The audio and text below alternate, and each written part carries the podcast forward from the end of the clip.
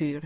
Am 22. Mai 2012 hat der Pater Karl Wallner vom Stift Heilige Kreuz zu dem Thema geredet. Sie hören jetzt den ersten Teil. In diesem Teil sagt er, was wir nicht sollen glauben.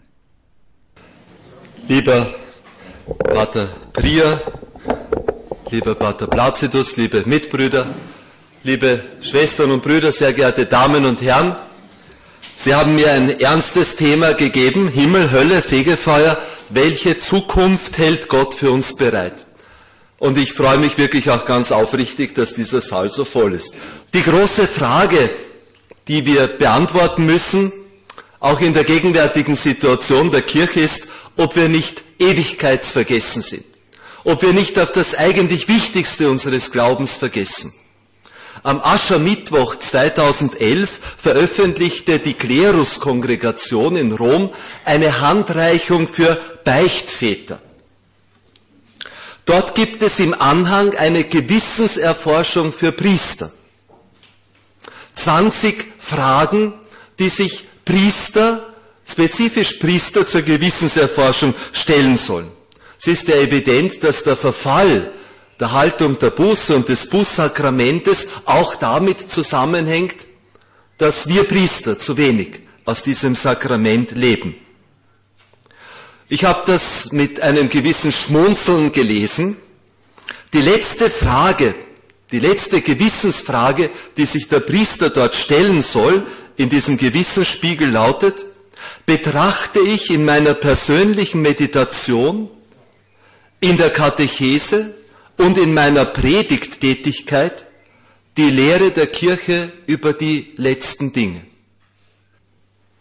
Wir stehen hier offensichtlich vor einer großen Not, denn faktisch wird kaum über das gepredigt, nachgedacht, über das diskutiert, was uns nach dem Tod erwartet. Unsere Verkündigung ist hier faktisch stumm geworden. Schon Papst Johannes Paul II. hat in seinem persönlich gehaltenen Buch Die Schwelle der Hoffnung überschreiten bedauert, dass die eschatologischen Themen, also eschatologisch, das ist jener Bereich, der uns nach dem Tod sich eröffnet, dass diese Themen in der Verkündigung so gut wie nicht vorkommen. Über das, was nach katholischem Glauben den Menschen nach dem Tod erwartet, wird im kirchlichen Bereich oft betreten geschwiegen. Das folgt natürlich einem Trend der Säkularisation, weil es uns im Heute so gut geht. Für eschatologische Themen ist man dann offen, wenn man mit Not, mit Leid und mit Tod konfrontiert ist. Das sind wir heute immer seltener und deshalb beklagen nicht nur so fromme Leute wie Päpste eben, dass wir ewigkeitsvergessen sind, sondern auch Theologen, die unverdächtiger sind, etwa Johann Baptist Metz der es laut beklagt hat, dass uns Christen der apokalyptische Stachel fehlt.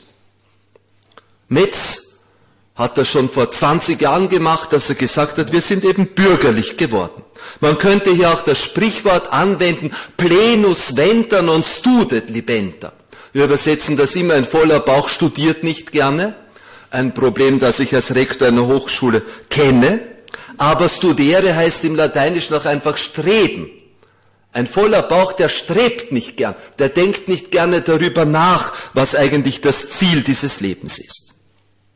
Die Kirche heute, und jetzt wage ich mich dieser Kritik des Papstes anzuschließen, des seligen Papstes anzuschließen, scheint in ihrer Verkündigung mehr um die Bewältigung der Gegenwart als um die Ewigkeit bei Gott zu kreisen. Und damit ist uns auch die urkirchliche Dynamik die Urkirche lebte ja von dieser endzeitlichen Hoffnung weitgehend abhanden gekommen. Jede Religion ist aber nur so kraftvoll, wie sie hingeordnet ist auf ein letztes Ziel. So schöpfte etwa das junge Christentum seinen ganzen Schwung aus der Hoffnung auf die Wiederkunft des Herrn. In der zwölf Apostellehre der Didache am Beginn des zweiten Jahrhunderts etwa heißt es, es vergehe diese Welt und komme die Gnade. Könnten wir das heute noch bejahen? Dass wir in unseren Gottesdiensten singen, es vergehe diese Welt und komme die Gnade? Wir würden doch eher die Welt festhalten wollen. Das ist uns doch als Wohlstandsmenschen ganz ferne. Der heutige Mensch würde wohl eher sagen, es bleibe die Welt und jeder Gedanke an das Danach sei weit weg von mir. Jedes zweite heute geborene Kind hat mir der Dekan der Lebenswissenschaftlichen Fakultät in Wien, der mit uns unserer Hochschule ein Projekt machen möchte über diese geänderte Lebenssituation, jedes zweite heute geborene Kind wird 100 Jahre alt werden.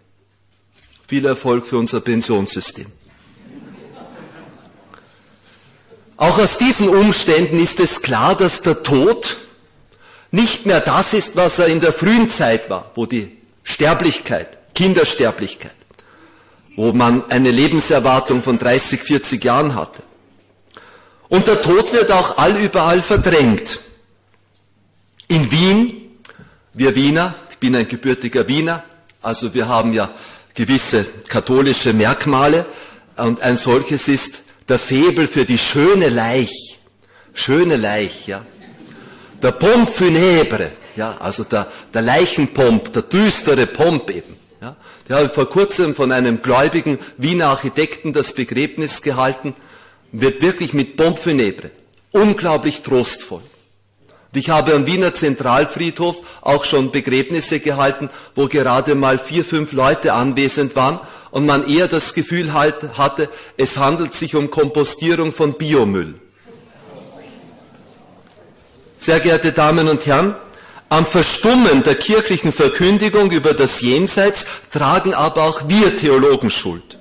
Und zwar auch Theologien früherer Zeiten, weil man früher allzu wissenssicher über das gesprochen hat, was nach dem Tod kommt. So als hätte Christus uns gleichsam einen detaillierten Fahrplan mit Ankunfts- und Abfahrtszeiten für das Leben nach dem Tod hinterlassen. Für die einen das Fegefeuer mit so und so vielen Jahren, für die anderen ganz gewiss die Hölle und für die wieder den Himmel. Hier war die Theologie zu vorlaut und zu unvorsichtig. Das Jenseits ist ja doch ein doppeltes Geheimnis. Geheimnis, weil es in der Zukunft unseres Lebens liegt, über einer Grenze, die niemand von uns in diesem Leben erreichen kann. Und Geheimnis, weil es in der Hand Gottes liegt, der das Geheimnis aller Geheimnisse ist. Die moderne Theologie hat nun diesen Geheimnischarakter dann wieder sehr stark betont, aber sich in eine derartig unübersichtliche Fülle von Neuansätzen zersplittert, nicht, also dass man sich hier auch nicht auskennt.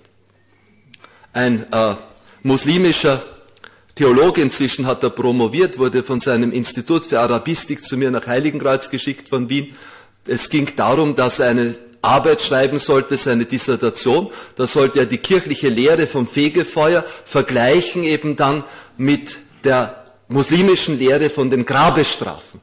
Und zu mir hat man ihn geschickt, weil die gesagt haben, geh nach Heiligenkreuz, weil die glauben noch an das Fegefeuer. Ich fühle mich dadurch sehr geehrt. Hat inzwischen eine gute Dissertation geschrieben. Der kam mit einem ganzen Stapel von theologischen Büchern von den ganzen Neuansätzen, die es da gibt, Rana, Balthasar und so weiter, Le Goff, die Geburt des Fegefeuers, Ladislas Borosch und was sich da alles in den letzten 50 Jahren getan hat. Jeder seine eigene These, seine eigene Sprache, seine eigene Begrifflichkeit. Ja, ich kannte das alles. Ich wusste dann auch nicht, wie wir da weiterkommen, wie ich ihm raten soll. Wir haben dann den Katechismus zur Hand genommen. Dort ist in drei Artikeln alles gesagt, was über das Fegefeuer zu sagen ist.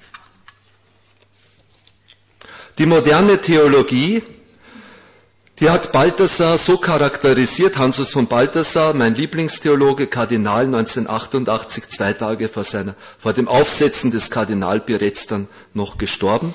Er hat gesagt, die Eschatologie, also die Lehre über die letzten Dinge, ist der Wetterwinkel der Theologie. Von ihr steigen jene Gewitter auf, die das ganze Land der Theologie fruchtbar bedrohen, verhageln oder erfrischen. Man kann sagen, einiges ist in der letzten Zeit erfrischt worden, aber auch einiges ordentlich verhagelt. 1979 hat die Glaubenskongregation zu der Frage nach den letzten Dingen Stellung genommen. Bedenklich scheint mir vor allem, die Unvorsichtigkeit, mit der man heute im normalen kirchlichen Betrieb mit dem endzeitlichen Heil umgeht. Gibt es heute nicht einen regelrechten Triumphalismus des allgemeinen Himmels, eine automatische Seligkeit aller, wo über das Leben nach dem Tod gepredigt wird, als gäbe es nur den Himmel?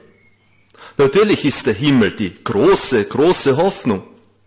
Die soll uns vorwärts ziehen, diese Hoffnung. Aber wir dürfen doch bitte in der Kirche das Jenseits nicht so verkünden, als wäre es das rosarote Sugar Candy Land aus der Animal Farm von George Orwell. Oder nach dem Refrain des hier vielleicht im Ruhrgebiet nicht bekannten Wiener Heurigenliedes, wir kommen alle, alle, alle in den Himmel. Oder ist es ein rheinländisches Lied? Suggeriert man so nicht einen Heilsoptimismus, der durch nichts zu begründen ist, wobei man die Ernsthaftigkeit dessen vergisst, was uns nach dem Tod wirklich erwartet, nämlich das gerichtet werden, gerecht werden vor Gott? Gott liebt uns, ja natürlich, selbstverständlich. Das ist die Grundbotschaft des Christentums. Gott will, dass alle Menschen gerettet werden. 1 Timotheus 2.4, das ist wahr. Aber erlaubt uns die Offenbarung, erlaubt uns die Lektüre des Evangeliums, die Worte Christi, erlaubt uns das, dass wir uns ein so laues und harmloses Bild von dem machen, was uns nach dem Tod erwartet? Haben wir einen so lauwarmen Gott, der unsere Freiheit nicht ernst nehmen will, da es ihm ja letztendlich egal ist, ob sich jemand für oder gegen ihn entscheidet. Es kommt ja doch jeder in den Himmel. Es ist aber nicht sinnvoll, hier diese binnenkirchlichen Gegebenheiten weiter auszufalten, denn ich glaube, dass die eigentliche Herausforderung, ja, vor der wir so sehr die Augen zumachen, überall, derzeit im ganzen kirchlichen Betrieb, nicht? Wir sind so fixiert auf innerkirchliche, auch theologische Probleme und Problemchen, dass wir nicht sehen, dass die eigentliche Herausforderung eigentlich von außen kommt. Je beharrlicher wir in der Kirche nämlich das Leben nach dem Tod verschweigen, desto intensiver entdeckt die nicht christliche oder nicht mehr christliche Umwelt das Jenseits.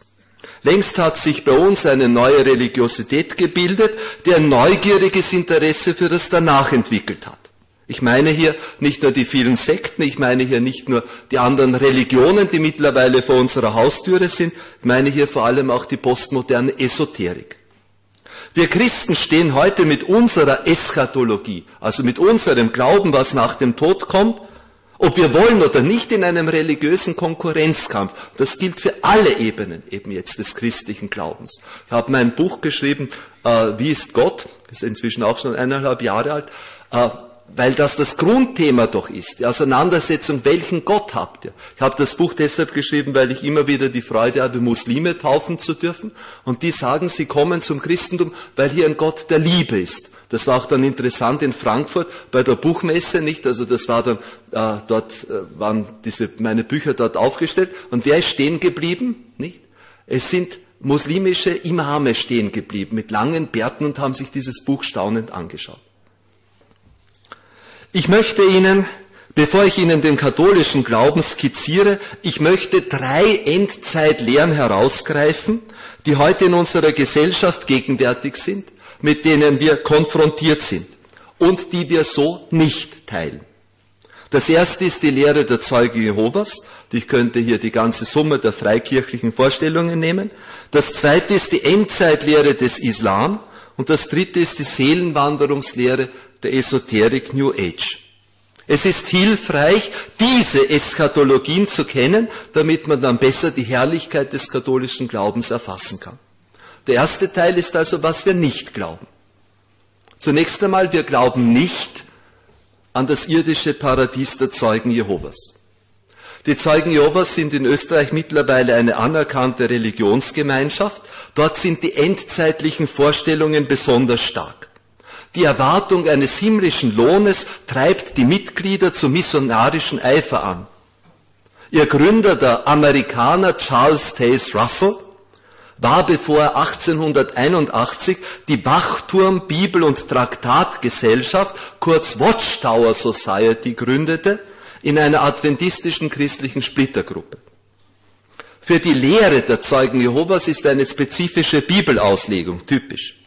So konstruiert Russell, indem er einiges aus der Johannesapokalypse wörtlich nimmt, einen regelrechten Fahrplan für das Weltende. Dieses Weltende erwartete er für das Jahr 1914. Es kam nicht. Er verschob es auf 1915. Es kam nicht. Er verschob es auf 1916. Es kam, denn 1916 starb er. Heute lautet die offizielle Lehre, dass der Tag des Herrn im Jahre 1914 nur begonnen habe, als eine Phase der Trennung von Gut und Böse. Der Tag Harmageddon, das steht auch in der, Apostel, in der Apokalypse 1616, wird kommen, wenn Jesus alles Böse für ewig vernichtet. Dann beginnt eine tausendjährige Herrschaft. Auch das ist biblisch, Offenbarung 20, 11 bis 15, wo geschildert wird, dass ein Engel den Teufel für tausend Jahre fesseln wird, damit er in dieser Zeit die Völker nicht mehr verführt. Äh, diese Bibelstelle, wie Sie wissen, haben auch die Nationalsozialisten missbraucht und ihre Gewaltherrschaft tausendjähriges Reich genannt. Tag, den Tag Harmageddon werden nur die Gerechten überleben. Jesus wird aber in seinem Tausendjahrreich nach und nach alle Toten auferwecken und sie prüfen. Die Bösen freilich werden ewig tot bleiben. Tod ist bei den Zeugen Jehovas immer ein ganz Tod. Für mich ist das deshalb auch wichtig, weil ich in der Pastoral dutzende Male mit Zeugen Jehovas zu tun hatte, nicht nur weil die, wie ich Landpfarrer war, an meine Pfarrhoftür klopften, sondern weil auch einige aus meinem aus meiner Gemeinde eben ganz eifrige Zeugen Jehovas gewesen sind.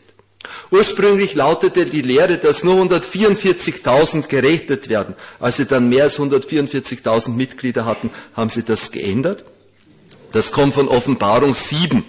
Also das ist ein biblischer Symbolismus, nicht zwölf ist die Zahl der Fülle, zwölf mal zwölf mal tausend, das ist eine biblische, symbolische Zahl eben für die Fülle des Ganzen, die dort in dieser Apokalypse verwendet wird. Ich möchte das gleich bewerten. Unglaublich einfältig ist die Vorstellung der Ewigkeit, die in Wirklichkeit keine Ewigkeit ist. Denn die Erde wird bei den Zeugen Jehovas nur, also dieses Paradies wird als herrlicher parkähnlicher Garten vorgestellt. Wie irdisch diese Vorstellung der Ewigkeit ist, des Paradieses, kann man auch den Bildern der entsprechenden Schriften eben entnehmen. Dort sieht man als Schilderung eben des Paradieses verklärt lächelnde amerikanische Menschen bei der Gartenarbeit, beim Häuserbauen oder am Frühstückstisch mit Kellogg Cornflakes. Ich möchte das jetzt nicht allzu spöttisch abhandeln, aber das ist, äh, also das also das ist, hat kein philosophisches Niveau und kein metaphysisches Niveau, das Ganze. Das ist eine innerweltliche Zukunftsutopie, mit der man sich hier das ewige Paradies vorstellt. Inakzeptabel ist auch die Lehre der Zeugen Jehovas, wonach die menschliche Seele im Tod stirbt. Der Mensch stirbt ganz.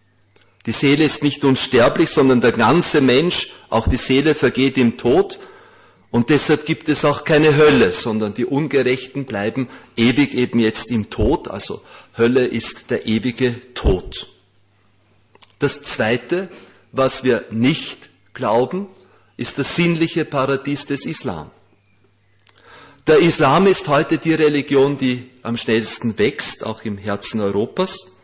Das Zweite Vatikanum, das müssen wir als Christen wissen und teilen. Wir sind Menschen, die nur in die Zukunft kommen als Christen, als katholische Christen, wenn wir ganz und hundertprozentig auf dem Boden des Zweiten Vatikanums stehen, aber auf dem authentischen Boden dieses Konzils. Das Zweite Vatikanum hat in Nostra Aetate eine positive Würdigung der Grundpositionen des Islam gegeben.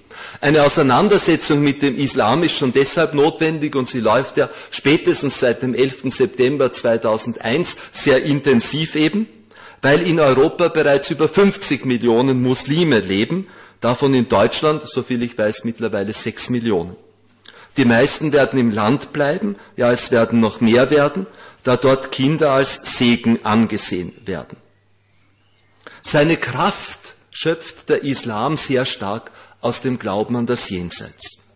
Es ist dabei erstaunlich, wie nahe die Vorstellungen über das Leben nach dem Tod den christlichen Vorstellungen kommen. Das darf aber nicht verwundern, weil der handelsreisende Mohammed ursprünglich eben religiöse Anschauungen des Judentums und des Christentums, die er kennengelernt hatte, wie auch immer, miteinander vermischt und verarbeitet hat. Die 19. Sure etwa schildert ja die unbefleckte Empfängnis Mariens, die jungfräuliche Empfängnis von Jesus, der dort Issa genannt wird und dann auch seine Kreuzigung, wobei nicht er gekreuzigt wird, sondern an seiner Stelle jemand anderer. Es bleibt dann offen, was mit Jesus eben geschieht. Wir wissen auch, dass der Prophet von seinen Landsleuten in Mekka vor allem deshalb abgelehnt wurde, weil er dauernd über das letzte Gericht gepredigt hat. Eine Vorstellung, die aus der Bibel hat. Mohammed hat dasselbe lineare Zeitschema wie die jüdische und christliche Eschatologie. Also das Leben ist kein Zyklus, wie wir es gleich im dritten Fall kennenlernen, sondern es läuft auf den Tod zu und danach kommt ein endgültiger Zustand und nicht ein immer wieder der Wiederkehr. Im Tod wird nach Mohammed der Mensch durch zwei Engel gerichtet. Die Seele existiert weiter, während der Leib stirbt. Dieser wird erst beim Endgericht mit dem Körper vereinigt. Alles ganz christlich. Das persönliche Gericht sofort nach dem Tod kennen auch wir Christen. Freilich richtet uns nicht Mohammed, sondern Christus. Im Koran mündet dann alles in ein bombastisch vorgestelltes Endgericht am Ende der Zeiten. Allah wird durch Trompeten die Toten aufwecken lassen und Mohammed wird für die Seelen eintreten. Der Schutzengel jedes Menschen wird über jeden Zeugnis ablegen überwiegen die guten Taten Himmel, wenn nein Hölle. Dabei müssen alle Seelen beim Endgericht über eine Brücke namens Sirat schreiten. Die ist so schmal wie die Schneide eines Messers und spannt sich über das Feuer der Hölle. Die Schlechten fallen hinunter, während die Guten mit Hilfe des Propheten ins Paradies gelangen. Die Hölle wird sehr, sehr plastisch als loderndes Feuer vorgestellt. Wenngleich auch unsere Bibel Andeutungen auf das Feuer hin macht, so stammen doch viele Bilder, die wir im Westen, auch bei uns Christen mittlerweile über die Hölle haben, nachweislich nicht aus der Bibel, sondern aus dem Koran. Etwa der Begriff im Feuer der Hölle schmoren ist kein biblischer Begriff. Der ist dem Koran entnommen. Die Hölle ist nur für die Ungläubigen ewig, denen ist sie auch gewiss. Das hat auch mein lieber Imam gesagt, dass es ihm so leid tut, dass ich in die Hölle komme. Aber wir verstehen uns trotzdem ganz gut. Ja. Also vielleicht glaubt das eh nicht so fest. Ja. Also, während es für die Muslime die Möglichkeit des Entkommens nach einer gewissen Strafabbüßung gibt. Hier hat Mohammed offensichtlich das christliche Fegefeuer oder diese Vorstellung einer Läuterung eben dann mit der Hölle zusammengemischt. Den Himmel, den stellt man sich im Islam halt sehr irdisch vor mit Gärten und Wiesen, mit Wasserbächen und Strömen von Milch, mit Honig und endlich auch Wein. Die Gesegneten sind mit prachtvollen Schmuck und Gewändern bekleidet, haben schattige Plätze unter Lotusbäumen, sie haben dunkel, dunkeläugige Mädchen von wiederkehrender Jungfräulichkeit zur Verfügung, sogenannte Huris. Der Koran spricht aber auch von einer geheimnisvollen Gegenwart, freilich ist das keine Schau Gottes. Nicht? Das ist das Wesen des Islam. Gott ist so sehr draußen, ist so transzendent, ist so erhaben. Ja? Allah Akbar. Nicht? Allah ist erhaben. Nicht? Also, dass du ihn weder sehen kannst, noch seine Nähe verspüren kannst. Du kannst vor ihm eben nur die Haltung des Islam praktizieren und Islam wird eben übersetzt mit Unterwerfung. Man sieht jedenfalls deutlich, wie stark der Islam von christlichen Glaubensvorstellungen geprägt ist. Viele biblische Themen kommen vor. Gericht, Himmel, Hölle, Läuterung, sogar eine Wiederkunft Christi gibt es dort. Freilich wird man sagen müssen, dass hier eben simplifiziert und grobsinnlich vereinfacht wird. Entscheidend ist, dass es keine Auferstehung des Gottmenschen Jesus Christus gibt und deshalb auch gar keine Begründung dafür vorhanden ist, warum es nach dem Tod ein Leben geben soll. Jedenfalls aber müssen wir das respektieren, dass der Islam die eskatologisch stärkste Religion ist, die wir derzeit haben. Freilich auch also mit äh, fatalen Folgen, nicht? Also, dass Selbstmordattentate eben jetzt verübt werden mit dem Ziel, dadurch eben jetzt ins Paradies zu gelangen. Ich finde das erschütternd. Also vor sechs, sieben Jahren war der Begriff Märtyrer noch ein rein christlicher Begriff. Nicht Märtyrer ist einer, der aus Liebe zu Christus sein Leben hingibt. Das ändert sich mittlerweile durch diese Selbstmordattentate. Märtyrer nicht, also was da Martyrium ist, ist diametral das Gegenteil von dem, was wir unter christlichem Martyrium verstehen. Aber ich habe inzwischen schon Radiosendungen gehört, meistens wenn ich im Auto unterwegs bin, nicht, also dann höre ich so Dokumentationssendungen, wo dann der Begriff Märtyrer also schon wirklich selbstverständlich auf Selbstmordattentäter angewendet wird. Bei uns im Westen, und damit bin ich beim dritten Punkt, ist eigentlich das Suchen sehr populär. Also wir sind in einer Phase des Suchens. Äh, wir haben nur das Pech in der Kirche und wir machen auch vieles falsch, dass man zu wenig bei uns sucht und manchmal gar nicht bei uns sucht. Was wir haben, ist auch eine Folge dessen, dass wir eben in den letzten Jahren auch theologisch in der Verkündigung also viele Glaubensvorstellungen verabschiedet haben. Ich äh, habe in meinem Buch äh, Wer glaubt, wird selig ein großes Kapitel über die Engel.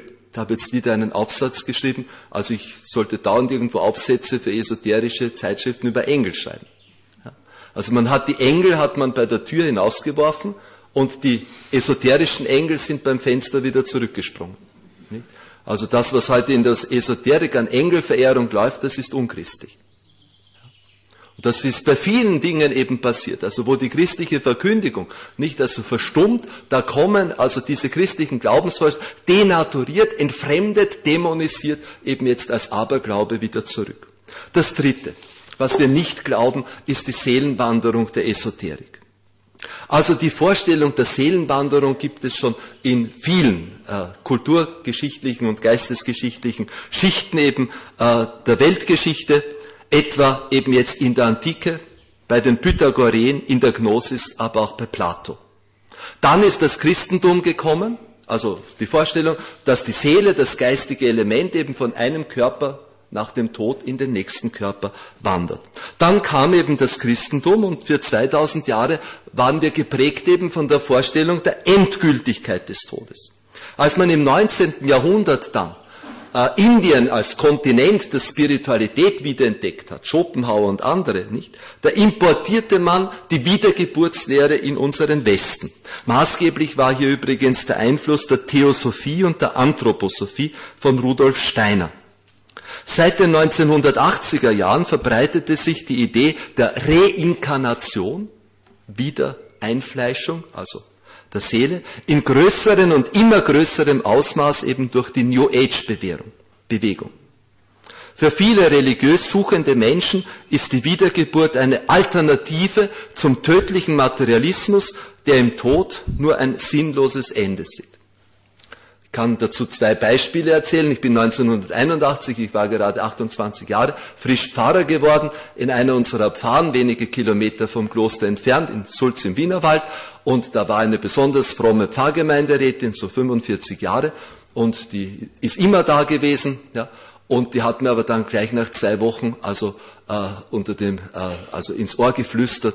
Äh, also sie muss mir jetzt schon ihr Geheimnis offenbaren. Sie ist eine wiedergeborene ägyptische Prinzessin.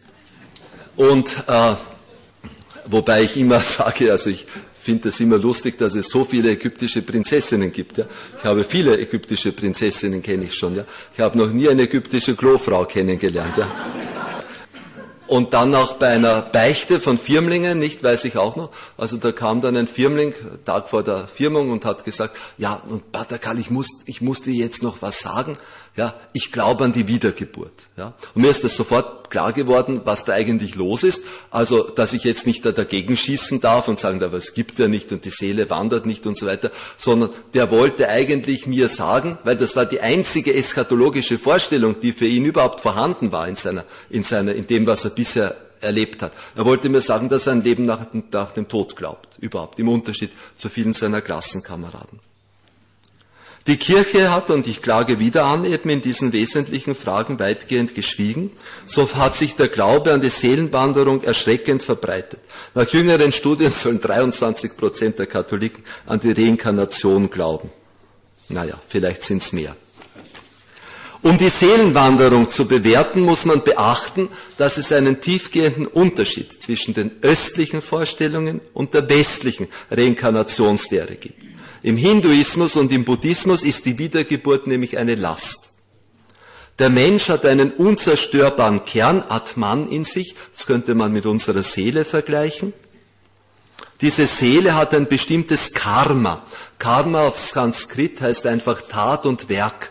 Das ist irgendwie eine, eine, ein Anhaften eben jetzt der guten Taten und der bösen Taten an der Seele. Das ist das Karma. Nun gibt es im Osten ja keinen persönlichen Gott, der sich geoffenbart hätte, sondern es gibt nur das große Suchen nach dem Letzten. Der Weg ist das Ziel. Also das Suchen ist schon das Ganze.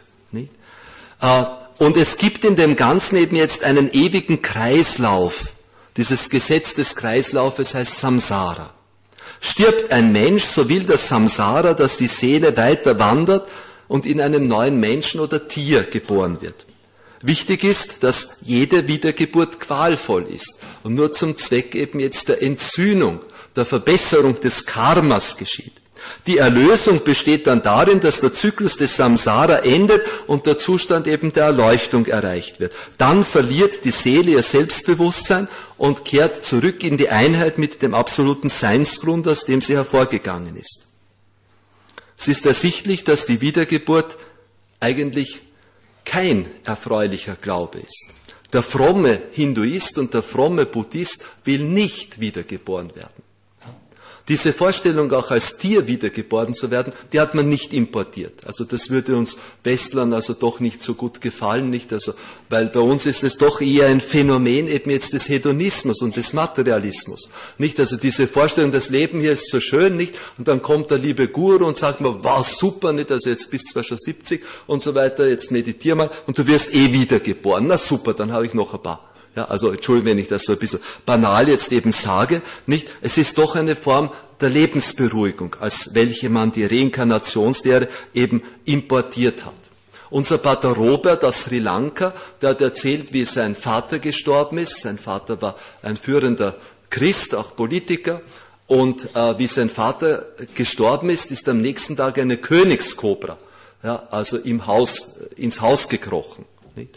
Und die ganzen buddhistischen Angestellten und hinduistischen Angestellten nicht, also haben alle gesagt, das ist jetzt die Seele von dem Verstorbenen. Die waren ganz begeistert, weil eine Königskobra ist ein edles Tier.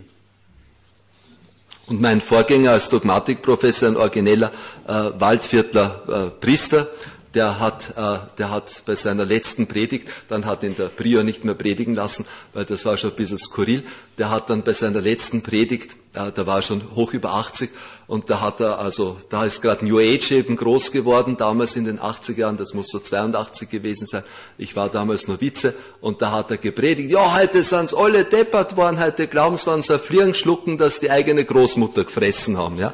Also, auf die Weise hat er versucht, also sich katechetisch also mit diesem damaligen Phänomen äh, des Auftauchens der Wiedergeburtslehre zu beschäftigen. Ja. Also, wir haben das ganz einfach und man wird einfach wirklich sagen müssen, dass das da ist, auch irgendwie als eine Ausflucht für die Menschen, die eben nachdenken, was ist danach. Ja? Und es gibt ja auch diese Phänomene. Äh, wenn mein Vater gestorben ist, auch dieses Gefühl einer gewissen Nähe, das man hat dann in bestimmten Situationen, einer gewissen Anwesenheit und so weiter. Nicht also, da, da, da ist ja psychologisch auch etwas, da aber eben nur psychologisch. Das ist der erste Teil vom Vortrag Himmel, Höll, Fegfeuer gsi. Gehalten hatten der Pater Karl Wallner vom Stift Heilige Kreuz. Fortsetzung über das, was wir glauben sollen, wird folgen.